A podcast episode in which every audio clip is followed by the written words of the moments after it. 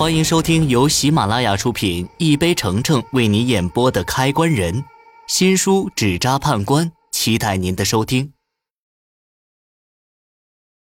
第五十八集，老天保佑，可千万不能再发生这种事儿。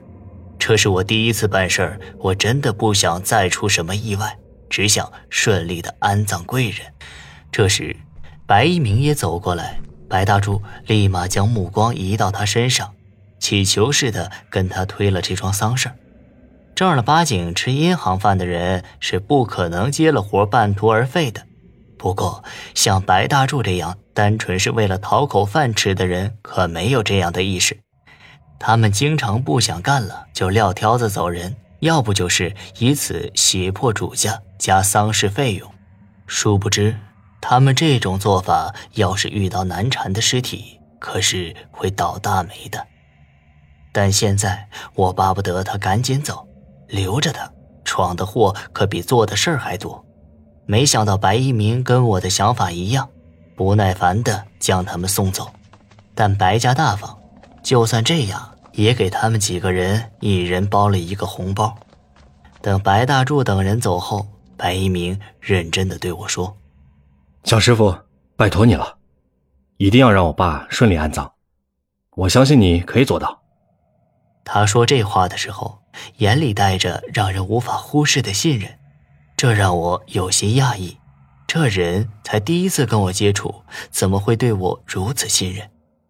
只要是我接受的丧事儿，不管给我多少钱，我都会尽心负责的做完。你放心吧。现在白家所有事儿都归我管。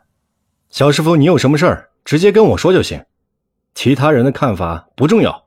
他说话很有魄力，跟他给人的感觉一样，强势硬气。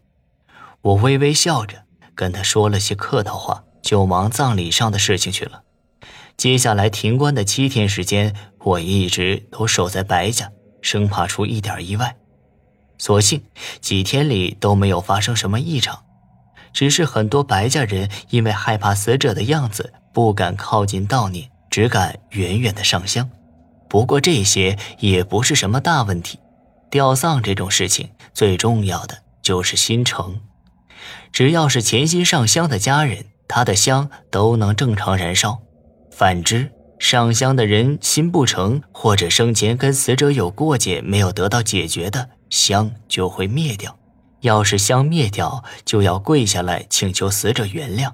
死者如果原谅你，那么香就会重新燃起；反之，不原谅的话，唯一的办法就是赶紧离开灵堂。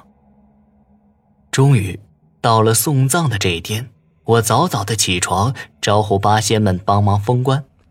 这次我找的八仙们是以前经常跟师傅一起办事的，为人都比较靠谱。封棺需要先拉线将尸体摆正，这一步比较麻烦。我需要将身子伸进棺材里摆弄着尸体。想到白建民那层恶心的皮肤，我的胃里有种翻江倒海的感觉。但恶心归恶心，我可不是那种遇到事儿就退缩的人。镇定心情后，我拿着丝线将上半身探进棺材里。我把丝线固定在白建民的头部。从头拉到脚后，我发现他的尸体向左偏离太多。见状，我就伸手将他的身子往右边移。人死后身体会变得很重，我用了很大的力气。好巧不巧，他的手因为惯性朝上抬去，再落下时手腕打在了棺材旁。我暗暗大呼不好，封棺尸体出棺材可不是个好兆头。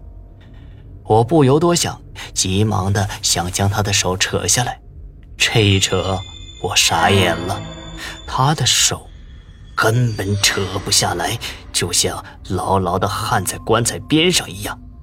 糟了，不会真出事儿了吧？本集已播讲完毕。